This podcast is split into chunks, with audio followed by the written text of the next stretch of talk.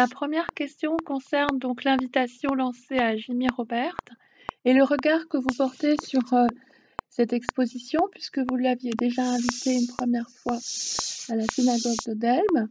Donc voilà, quel, quel retour faites-vous euh, de ce cheminement ensemble? Alors effectivement, euh, j'avais l'occasion de travailler avec Jimmy Robert en 2016 pour une exposition personnelle à la synagogue de Delme, euh, qui s'intitulait Descendance du nu. On avait produit une œuvre euh, pour ce lieu euh, à cette époque-là, et c'est un petit peu le début de notre dialogue et, et la manière dont on s'est connus. Et depuis, c'est vrai que, comme c'est souvent le cas d'ailleurs, je suis restée fidèle à son travail et on a continué à maintenir un, un dialogue. Euh, dans le temps, euh, le fait de changer d'institution, d'arriver au crack, euh, ça a permis euh, de travailler à nouveau ensemble, donc euh, d'avoir voilà cette fidélité autour du travail d'un artiste. Et puis ça a aussi permis cette belle collaboration, c'est important de le souligner aussi, avec deux autres institutions majeures que sont Nottingham Contemporary à Nottingham et le Museion à Bolzano. Euh, ce qui fait que voilà, c'est aussi une manière de rassembler ses forces entre institutions, de coproduire un très beau projet d'envergure. Et puis euh, l'enjeu pour moi aussi de présenter là pour le coup une exposition d'ampleur qui retrace euh, un parcours de 20 ans et non pas la production juste une nouvelle œuvre, euh, c'était de justement pouvoir déployer ce travail euh, dans l'espace, dans le temps et d'offrir au public, euh, bah, aussi dans, le contexte français une meilleure connaissance du, travail de Jimmy Robert, qui expose beaucoup à l'international, beaucoup en Allemagne où il habite, beaucoup en Angleterre où il a étudié, à Amsterdam aussi, en, en Belgique, aux États-Unis. Il a été présent, présenté des pièces à Performa. Il y a une grosse exposition à la MCA de Chicago. Euh, voilà. Mais c'est vrai que des, une grande exposition de cette ampleur, c'est plutôt la première fois. Donc c'est pour ça que moi j'étais vraiment très, je trouvais très pertinent de pouvoir accompagner euh, à ce moment euh, de son travail un projet euh, important comme celui-ci. Et donc j'en suis très très heureuse évidemment, d'autant plus que voilà c'est vrai que le travail de Jimmy, il, voilà, il répond aussi à certains enjeux de comment dire en, termes d'identité. aujourd'hui voilà assez sensible aussi dans dans, dans, le débat français, mais plus largement évidemment. Alors, quelle est la réception du, public euh, Voilà, quel retour vous avez eu euh, lors de, visites partagées? Alors, le, le, retour du public, euh, moi je trouve que l'exposition, elle a été merveilleusement bien reçue euh, à la fois euh, par la, la délicatesse euh, du propos, la nature même des, des œuvres de Jimmy Robert, euh, qui permettent, euh, voilà, ce sont des images photographiques euh, qui mettent le corps même de, de l'artiste, où l'artiste se met lui-même avec son corps en, en scène. et donc ça permet comme ça visuellement de rentrer très simplement dans son travail euh, c'est assez incluant finalement. Et puis euh, le fait que qu'on voit l'artiste lui-même sur les images, ça crée comme ça une connexion visuelle euh, immédiate et euh, une forme d'intimité finalement avec l'artiste. Donc euh, ça, ça a été assez perceptible par, le public, hein, le, grand public. Et puis l'autre chose aussi que, que je relèverais, c'est que justement, par rapport à ce que je disais là tout à l'heure dans un premier temps, ça m'a aussi permis de, de, faire connaître le travail de Jimmy euh, à un public la plus pointu, les professionnels, institutionnels en France, qui n'avaient pas forcément une connaissance très euh, euh, précise du travail et qui là vraiment ont pu euh, prendre euh, la mesure de de ce travail et, des enjeux qui le traversent. J'ai fait pas mal de visites avec des artistes euh, qui ne connaissaient pas le travail euh, et c'est aussi agréable de se dire que voilà cette exposition, euh, l'expérience de cette exposition, elle peut aussi nourrir comme ça le, travail d'autres artistes, en tout cas le, faire connaître davantage. Donc globalement, en tout cas, moi je suis très heureuse de, la manière dont cette expo elle est ressentie, même je dirais plus que, que, que reçue, parce que c'est une exposition très euh, très sensible, euh, avec un accrochage aussi qui euh, amène beaucoup de souffle entre les œuvres. Et, et, ça, je crois que ça a été vraiment très bien perçu.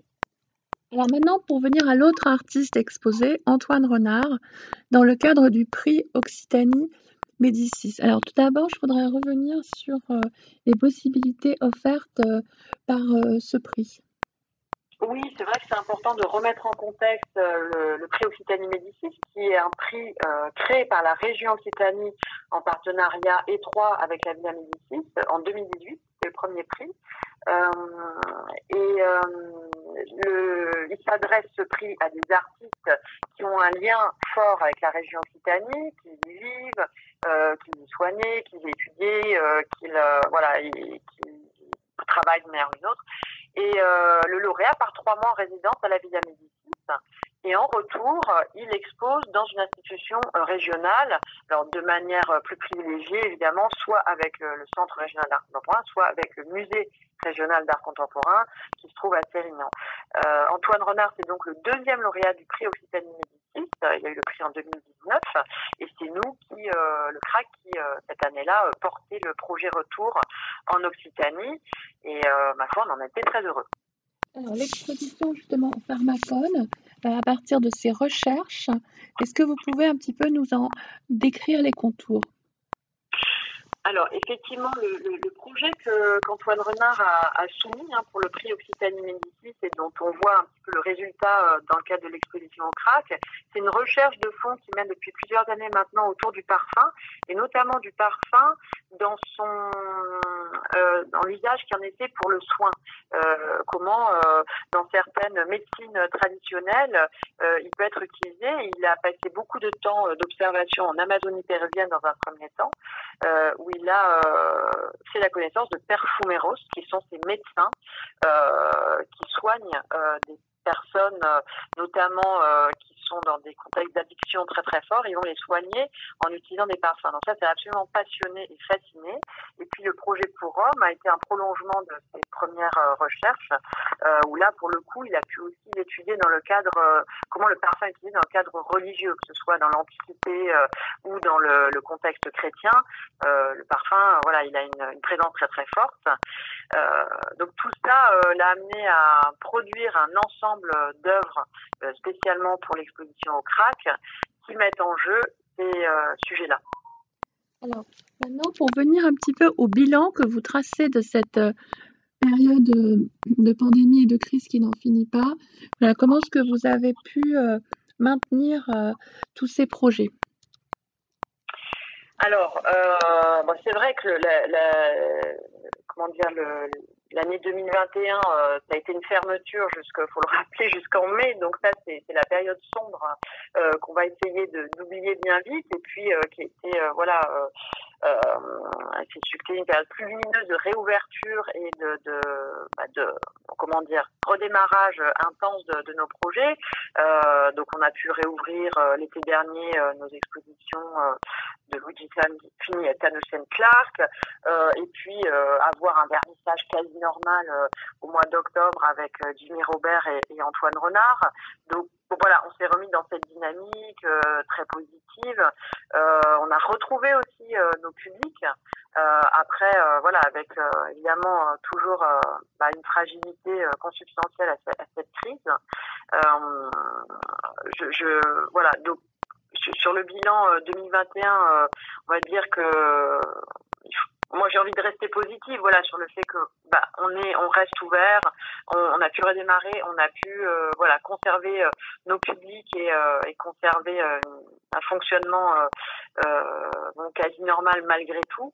Et, et que les voilà on, a des beaux projets à venir pour 2022 alors justement je voudrais venir à ces à ces expositions là que vous préparez pour 2022 mm -hmm. Alors, on va ouvrir à partir du 11 mars prochain deux nouvelles expositions qui me, réjouissent. Euh, D'une part, au rez-de-chaussée du CRAC, nous accueillerons l'artiste Alexandra Birken, qui est une sculptrice allemande. Et euh, c'est une belle coproduction, là encore, avec le musée Brandhorst à Munich, qui expose euh, en ce moment, enfin, qui vient d'exposer de, son travail.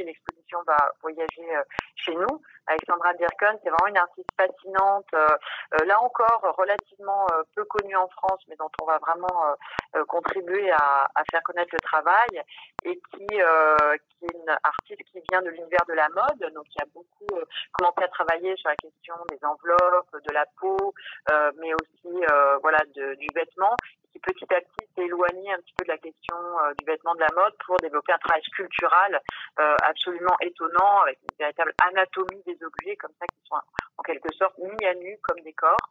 Et euh, voilà, c'est un travail magnifique. Et à l'étage du CRAC, on présentera euh, également une nouvelle production de Bianca Bondi. Euh, qui va euh, faire une résidence pendant trois semaines au lycée de Sète et euh, produire in situ euh, pour le lieu avec les matériaux qu'elle trouve sur place euh, ce qu'elle a l'habitude de faire, c'est-à-dire une sorte de paysage euh, vraiment dessiné sur mesure, inspiré par l'aura d'un lieu et avec des éléments qu'elle peut, qu peut, trouver sur place. Et puis ces paysages se transforment au fil de l'exposition avec des matériaux qui s'oxydent, qui se voilà, qui, qui changent de couleur petit à petit. Donc il y a quelque chose de très évolutif comme ça avec la chimie des organismes qui sont en jeu dans dans ces paysages. Et on va donc préparer ça activement très prochainement. Très bien, donc un cap très féminin pour euh, 2022. Exactement. Bah, merci beaucoup, euh, Marie-Cosette.